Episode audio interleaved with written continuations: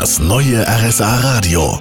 Land und Leute mit Marion Daltrozzo. Wir sind heute in Haldenwang, einer kleinen Gemeinde im Oberallgäu. Und wie viele andere Gemeinden in Schwaben machen auch die Haldenwanger mit beim Tag der offenen Gartentür.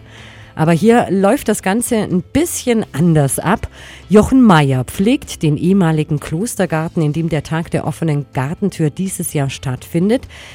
Ihr kombiniert das Ganze mit anderen Festen. Das ist ein Potpourri. Wer kommt da alles? Wir haben ja das kombiniert mit 70 Jahre Kolping und 30 Jahre Alpenbläser und die Wag Eckler machen auch noch mit, weil die normal ihren Gottesdienst hätten und dann haben wir das gesagt, machen wir das da heraus. Ich habe mir sagen lassen, dass bis zu 2000 Besucher kommen.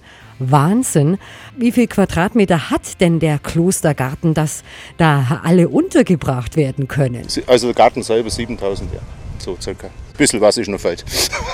Das kommt noch dazu. Für Sie ist das ja ein Hobby, ein sehr aufwendiges Hobby. Warum machen Sie das? Ach, das ist für mich ein bisschen eine Ablenkung.